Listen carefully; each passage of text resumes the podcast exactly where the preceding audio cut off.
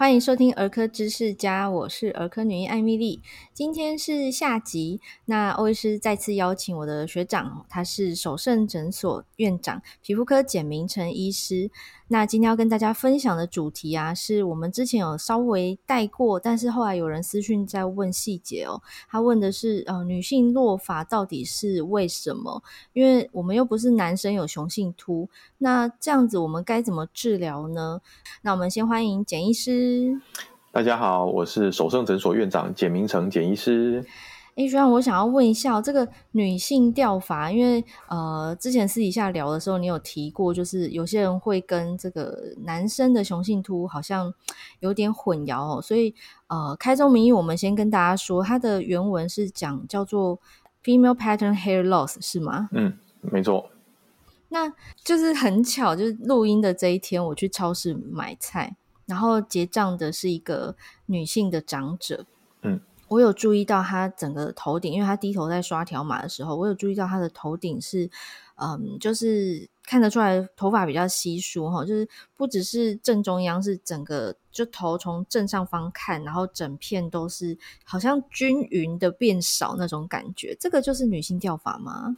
是的，呃，我我我先讲一下，就是我个人比较不喜欢“女性雄性秃”这个字眼。嗯，那刚刚那个 Emily 你讲到的女性掉法，典型的就是你提到的这种广泛型的，从头顶开始往四周延伸的这种掉发。嗯、但其实我觉得啊，不管你用女性雄性秃或女性掉法好了，它简单说就是女生她她们那种比较。印象里面的那种掉头发的方式，我就是头皮露出来，然后呃头发没有那么的茂盛，然后常常会形容说啊，我绑马尾或者是我做发辫的时候，它的那个那个直径啊，突然就少很多，发数变细。对，没错。所以呃，不管用什么词，最终它的表现就是类似的。那跟传统我们的雄性秃典型的表现，像 M 型，我就是额角后退，或者是发旋稀疏那种 O 型，它是截然不同的表现。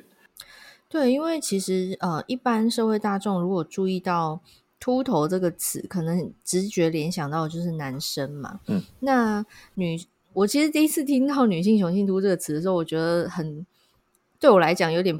冲突啦，因为我们在 我们在做减重的时候，女生会注意到的是，她有没有可能身上的脂肪过多，而导致有这个 PCOS，就是多囊性卵巢症候群哦。嗯，然后它其中一个表现就是。因为雄性女生身上的雄性素过多而导致的多毛，嗯，所以对我来讲，雄性素过多是多毛。嘿啊，讲雄性秃，我就会觉得那跟女生无关这样子，所以 confuse 了一阵子。哦，原来它只是一个一个形容的方式啊。但简单来说，就是它是一个表征哦，就是女性掉发就对了。是。那我们一般在讲这个掉发的治疗，像男生他们可以吃药啊，然后或者像我们上集有介绍这个居家的保养啊、生发，女生的掉发治疗也是包含吃药，然后居家生发这些吗？嗯，好，大方向我觉得没有错。不过啊，呃，好，Emily，你今天提到像那个女生，你说那个收银柜台那个姐姐好了，嗯，当你看到她这样掉头发的时候，你觉得她除了好像显老之外，你会不会觉得他好像可能有什么生病的感觉？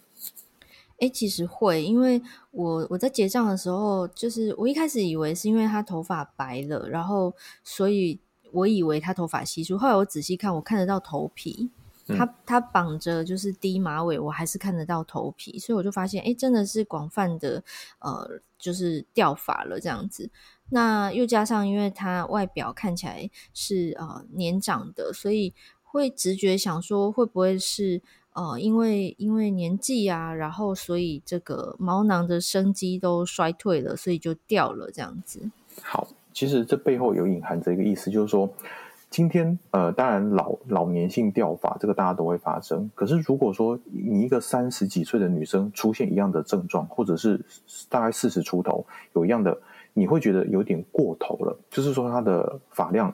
稀疏的有点过头，所以当我在门诊碰到这样子的患者的时候，其实我会第一步提醒他们说：今天当你的毛囊离开你的时候，其实它是一个象征，象征什么？或者暗示，暗示在你的生理有可能出现问题。所以通常我在女性掉发，我第一步我的建议都是：你先抽血检测，看看说是不是荷尔蒙或营养素有问题。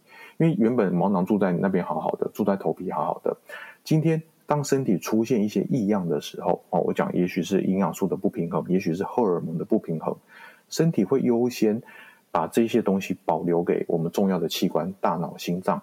它会牺牲什么？它会牺牲毛发、指甲，它会优先把它们关机。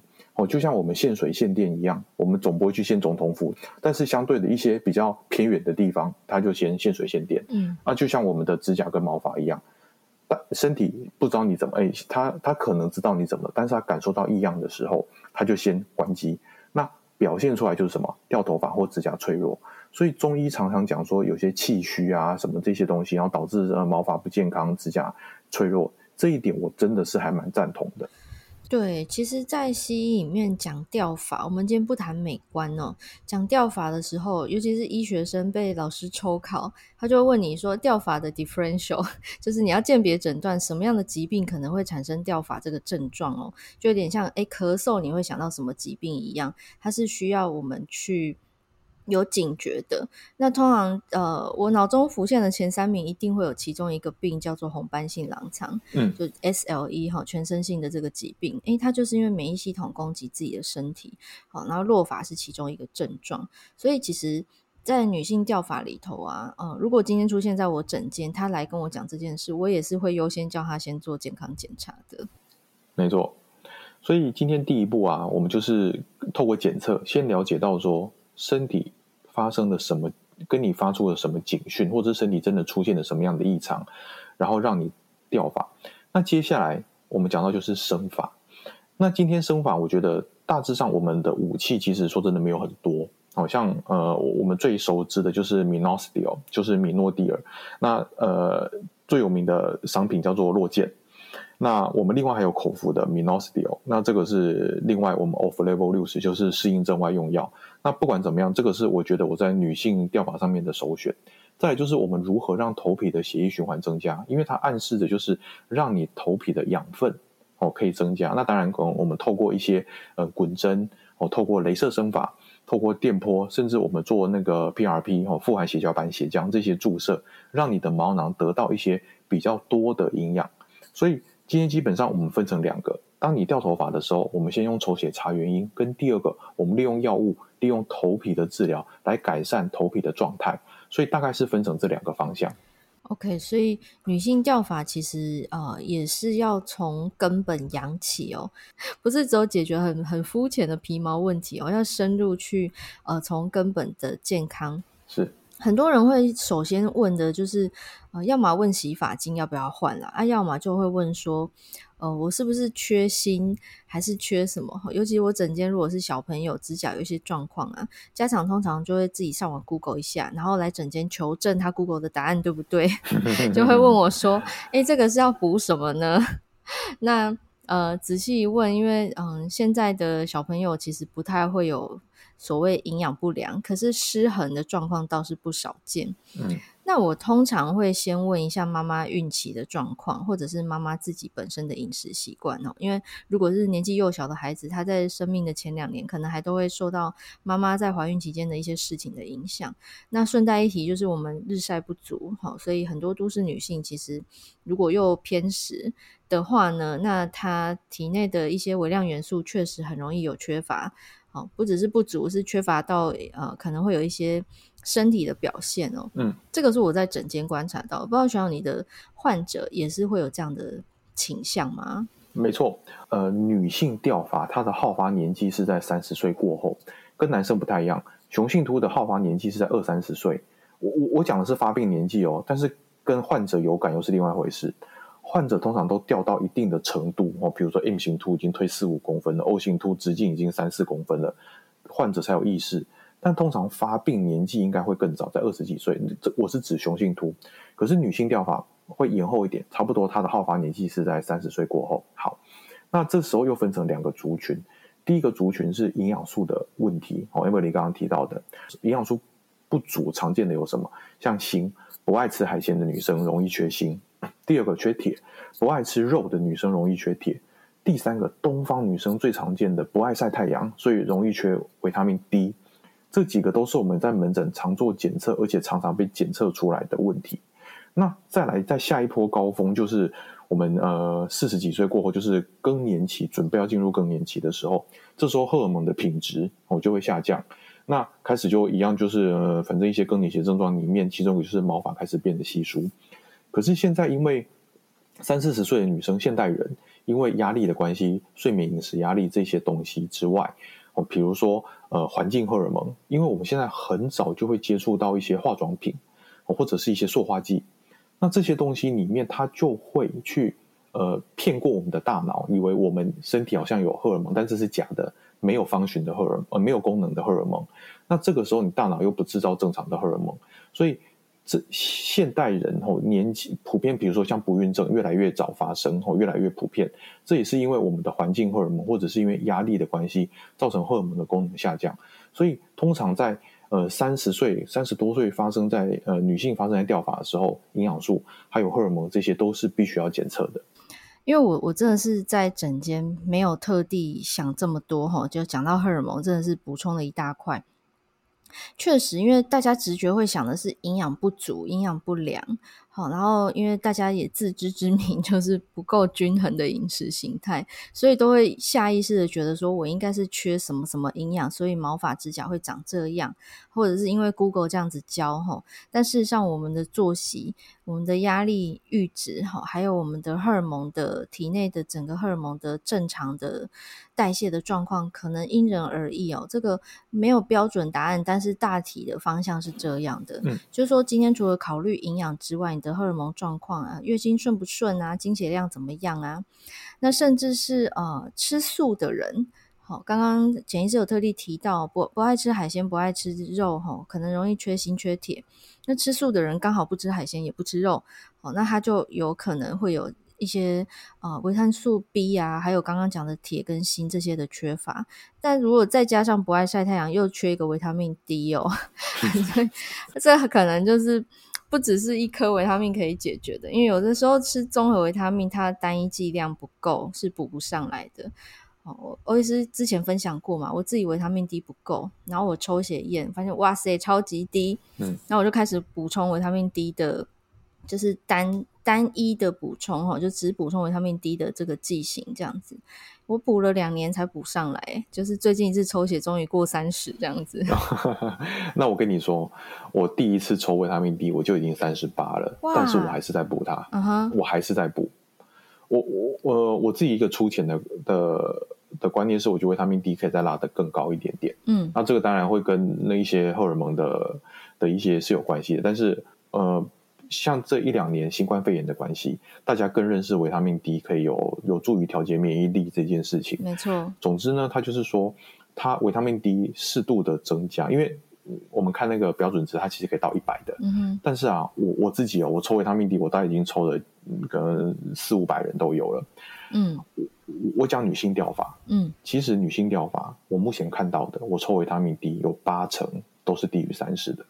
哇，这这数据好客气啊！呃，我看到的数据是呃，二零零几年那个年代哦，嗯、那个年代的都市女性的数据哈、哦，低于三十是九成，嗯，然后低于二十，就是二十如果是及格六十分的话，嗯，是七成，嗯哼，我们要用三十当这个标准值的话，只有一成不到的人有过关呢。嗯，然后你看哦，现在可能大家观念好一点点，对不对？对。但是坐在我面前，因为比较特别，坐在我面前基本上女性都是掉头发的。是。那我基本上也都说服他们抽血，那我看起来有八成都是缺的。嗯哼。所以，真的，我们的营养会影响很多身体机能哦。光一个维他命 D 就可以让我们讲这么久，何况是 我们的身体是很复杂的，要非常多不同的矿物质跟维生素来协调、协同我们的整个新陈代谢啊、免疫机能啊，甚至生殖机能，还有我们今天在意的这个外观哦。是。好，所以我们刚刚这样前面一大段啊，在讲的是女性掉发的定义，还有它的治疗，吼，这根本之道。那呃，已经掉发了，已经稀疏了。我我除了植发之外，有什么样其他生发疗程的选择吗？好，呃，其实我觉得今天生发跟植发，我们还是分开来看呢。简单说，就是如果我们用头皮镜检查，发现你的毛孔里面是看不到什么头发的，或者是已经细到用放大镜才看得到的那种细毛。那简单说，你想要它改善，那我觉得植发是一个比较实际的选择。那可是养发在做什么？今天我们的育发、养发、生发这些东西，就是让原本粗的头发不要再恶化下去。或者是有些中间型的，就是你说，诶，它很细嘛，也不细，但是你说跟健康的比，又又有点瘦，这种东西就是我们养发育发最好的时机，或者是最好的标的物。那大部分的女性掉发其实它是混合的，就是可能已经有几个毛孔是空的了，但是大概可能还有一半都是在这种中间形态的这种头发。那这个时候我会会先建议，我们一样还是用生发的部分。那这生发。呃，广义而言，又分成防止掉发，就是去抽血看有什么原因；跟第二个，积极的让头发的直径增加，哦，就是我刚刚提到，像呃照镭射光啊，呃用落健生发水啊，然后用头皮的再生因子啊，哦头皮的 PRP 滚针这些东西，这都是积极让这种比较稍微变细的头发变粗的一个做法。但是如果最终，比如说我们将尝试了半年到一年，我常说停损点，你就是抓在半年到一年，没有明显的改善的时候。植发还是一个我们的呃最后的一道防线。OK，所以讲到掉法的治疗啊，其实真的是每个个体都不一样啦，所以会因人而异，没有一个很所谓黄金疗程哦，因为每个人适合的。治疗好，每个人的状况都不一样，因此适合的治疗就会有一些差异。那里面的治疗里面的那个排列组合，就是简医师你们的专业了哦。是。那讲到女性调法，其实还有很多延伸的呃小知识。那我记得首胜诊所有自己的频道，对不对？我记得里头是会跟大家分享这些呃生法育法疗程的一些知识点的。是。今天非常感谢简医师来到节目当中，跟大家浅显易懂的分享女性掉发的成因、治疗对策哈，还有我们呃这个又讲到了营养素对身体机能也好，对毛发的健壮也好的重要性。那更多的知识内容呢，呃会在首盛诊所的频道里头呈现哦。欧医师会把这个连接放在今天节目的资讯栏里头。那如果大家有任何问题想要点播听简医师来节目当中跟大家分享的话呢，欢迎私讯欧欧。我会把我的 IG 链接放在资讯栏。那今天非常谢谢简医师来到节目当中，嗨，谢谢大家，拜拜，拜拜。